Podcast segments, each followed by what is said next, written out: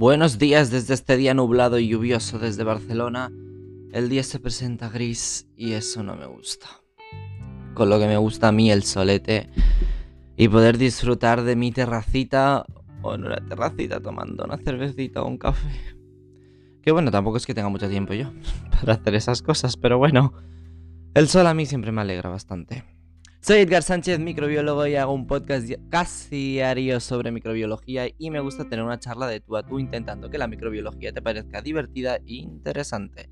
Así que hoy tenemos algunas cosillas de las cuales hablar y creo que son bastante importantes, que las tenemos que hablar.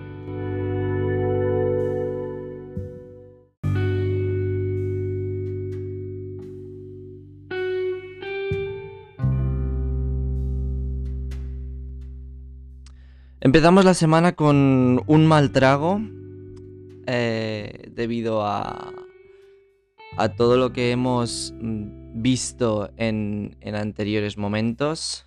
Eh, anteriores momentos, digo, en estos días anteriores. Este sábado se retiró el toque de queda, el estado de alarma finalizó aquí en España, con lo cual eh, daba motivo a que muchas de las restricciones se suprimiesen y que eh, dejarán paso a una mayor libertad, entre comillas, de, mm, bueno, pues de estas medidas de restricción que teníamos implantadas. Una de ellas es el toque de queda, eh, que ha sido una de las medidas más habladas y cuestionadas por parte de la población eh, desde el momento en el que se aplicó, ya que bueno, el no permitir la el salir fuera de casa, estar en la calle o estar sin motivo justificado mm, durante un periodo de tiempo nocturno no se entendía del todo bien, no... bueno, habían cierto esto. Yo, yo siempre lo he cuestionado mucho, yo siempre he pensado que el toque de queda no es una medida eh, extremadamente restrictiva y que sea necesaria, pero ya hace que, que pensar.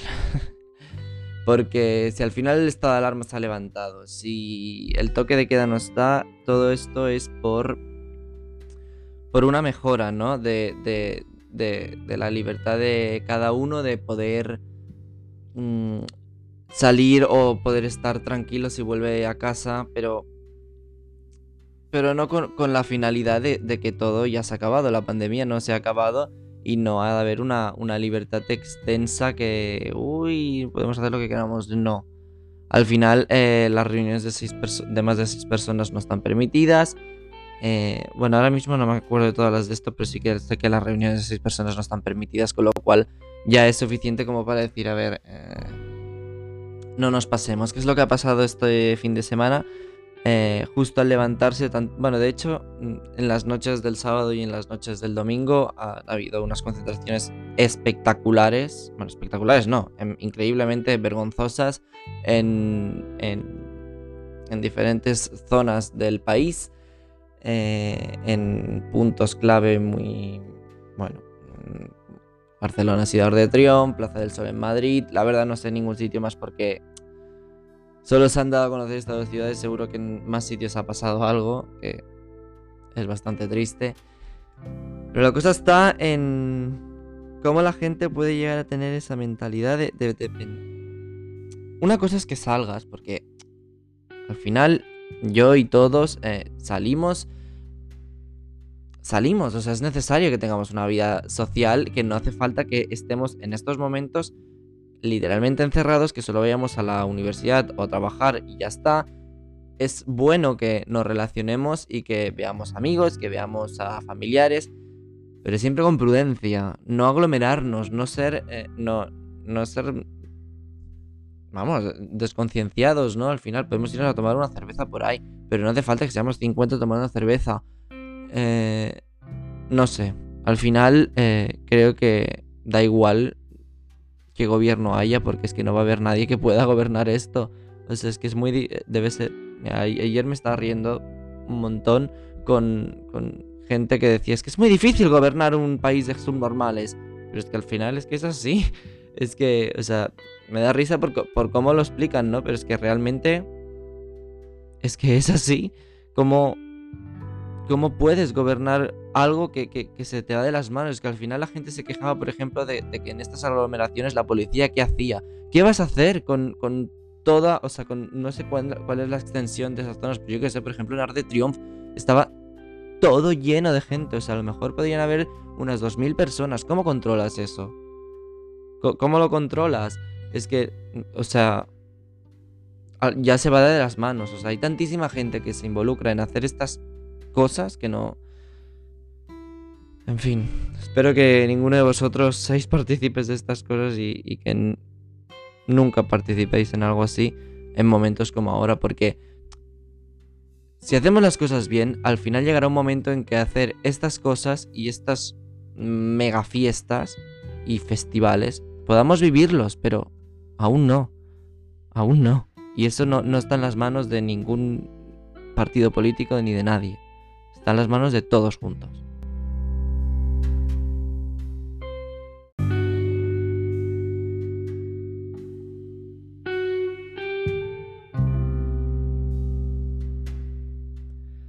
Bueno, antes no he sabido muy bien cómo, cómo resumir el, tema y cómo hablarlo. Tampoco soy experto en eso, solo quería dar el pequeño comentario. Así que voy a hablaros un poquito de eh, otras cosas que creo que, bueno, de, un tema que, ayer vi en una revisión, de, en un artículo y me pareció bastante interesante, y es que eh, ha salido a la luz un estudio en el que dice que la mayoría de los genes de resistencia antibiótico abundan en los, en los intestinos de los bebés, en, su microbiota intestinal. Eh, interesante, ¿no? O sea, muy fuerte que realmente los recién nacidos tengan tal cantidad de, genes de resistencia en su microbiota intestinal. Eh, dicho hace que, estas, personas a la mayoría de tratamientos actuales no podrán em, tratarse, ¿no? ¿Por qué? Porque por mucho que su microbiota intestinal no vaya a ser la causante de ciertas enfermedades en un futuro, porque son, digamos, las bacterias buenas, ¿no? los que van a cuidar de él, eh, sí que es verdad que existe la transferencia horizontal en la cual eh, si entra algún patógeno en, por ejemplo, un, patógeno intestinal y por transferencia horizontal adquiere esos genes propios de su microbiota, ese patógeno pasa a ser resistente y ese patógeno no se puede tratar con un antibiótico. Es más, si eh, de los patógenos que entran, digamos que entran mil, tres adquieren los genes por resistencia, bueno, 30, digamos por eh, transferencia horizontal y mm, se trata con un antibiótico el cual estas 30 son resistentes, los otros morirán, evidentemente, pero aquí habrá un efecto de botella, una selección natural en la cual los que son resistentes van a, tirar para adelante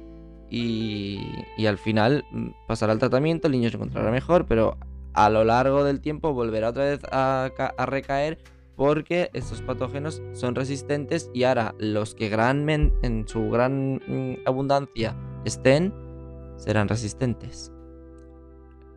Ahí está, eh, básicamente esto es un resumen de la vía clásica de a partir de poquitos que se hacen resistentes pasados a un tratamiento en el cual eliminas todos los que son sensibles, te quedas solo con los resistentes y al final mm, ya a la que te quieres volver a tratar con lo mismo no funciona tienes que cambiar en fin, las resistencias antibióticas van a ser un problema muy bestia en, un futuro.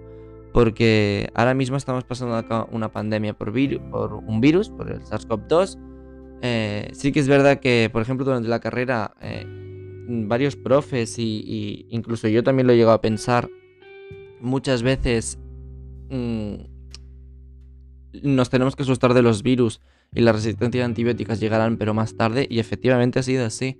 Los virus eh, a la vista están de que, bueno, son, son unas máquinas perfectas de infectar y, y no hay más que ver lo rápido que se puede ser su transmisión. Y más si el patógeno, bueno, si el virus es em, respiratorio, porque es la manera más fácil de, de transmisión entre individuo y individuo.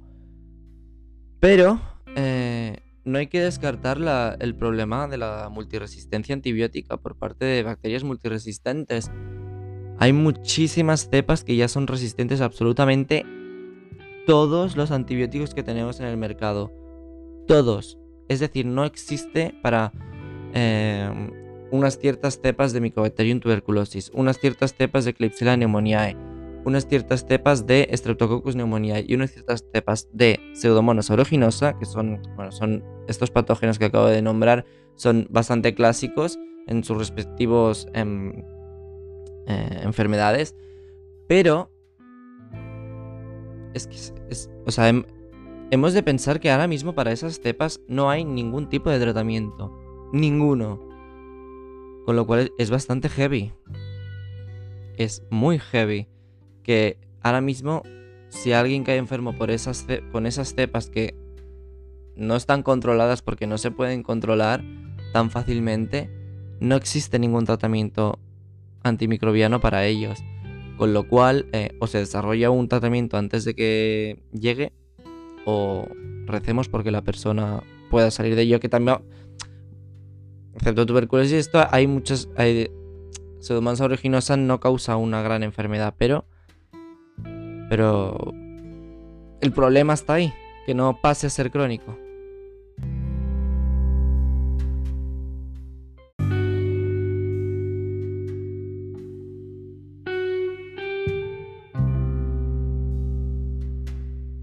Visto todo esto de la resistencia antibiótica, las multiresistencias son un problema que vamos a tener bastante cerca. Bastante cerca.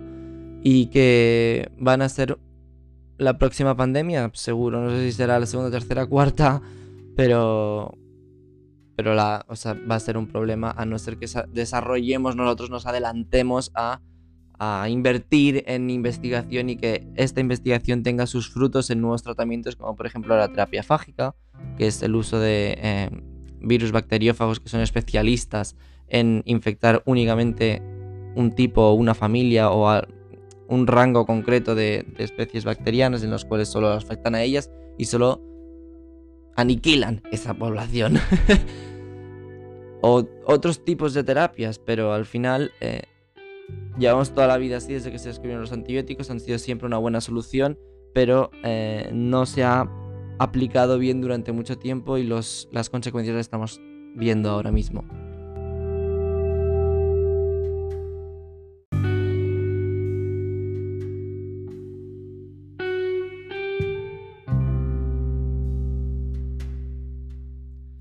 Y bien, vamos a pasar a la última parte ya del podcast. Vamos a dar datos y noticias sobre el COVID. Hoy tengo un poquito más aparte de España. tengo más around the world. Ayer se retrataron... Ay, se retrataron. Uh. Ayer se informaron 9.677 casos nuevos positivos de COVID, siendo el sábado el día mayor con mayor registro, dejando un poco más de 6.000 casos, y el domingo de un descenso de hasta 3.000 casos. Los números han aumentado, así que esto no son buenas noticias. Cataluña sigue siendo la comunidad autónoma con mayor número de casos por día, incrementándose este número el fin de semana, con lo cual tampoco vamos por buen camino. Y visto este fin de semana, vamos a ver cómo va esta semana, porque, en fin. Pero bueno, alguna buena noticia. Israel pasa a ser uno de los países con menor tasa, registrando únicamente 8 casos en el día de ayer domingo, en las últimas 24 horas. Con lo cual... Mmm, un país que tiene una tasa, un porcentaje de población vacunada bastante elevado, nos está dando unos resultados muy buenos. También tenemos la República Checa que empieza a mejorar con sus casos por fin después de meses, pasando de 381 casos positivos en las últimas horas versus al lunes anterior que fueron 504, lo cual eh, ya por fin tiene una semana que está en descenso. Bélgica, Italia, Francia son tres países europeos en los cuales eh, se presentan al alza en nuevos casos y Alemania vuelve a descender después de bastantes semanas sin, sin tener la curva para abajo. en el Reino Unido tenemos también buenas noticias ya que la vacunación está dando también sus primeros frutos y resultados con lo que nos está dando que los fallecidos por COVID descienden de los 8.600 casos eh, en la primera semana se dieron a conocer en enero a los 67 que han tenido esta, esta pasada semana. Así que son unos son 67 fallecidos, son muchos. Eh, creo que tenemos muy normalizado decir el número de fallecidos como si nada. Ahí también lo dejo. Pero oye, eh, el descenso ha sido brutal y la vacunación masiva y el bueno, la cuarentena también que han, hecho, o sea, los resultados los está dando, a la vista están los resultados. Por lo tanto, en general podemos ver que los resultados de la vacunación están dando resultados muy positivos en las sociedades que están más vacunadas, así que llamamiento a que todos los países se vacunen y que la mayor parte de la población esté vacunada ya que esto, esto se está haciendo muy largo. Y ya no solamente por, el COVID en sí, sino por todo lo que representa eh, alargar esto. Porque va a ser, hay una gran parte de la población que no nos va a ayudar mucho a salir de esto porque responsables no son para nada. En fin, cuidaros mucho. Espero que estéis todos bien y que disfrutéis este ratito conmigo. Nos vemos pronto. Chào chào.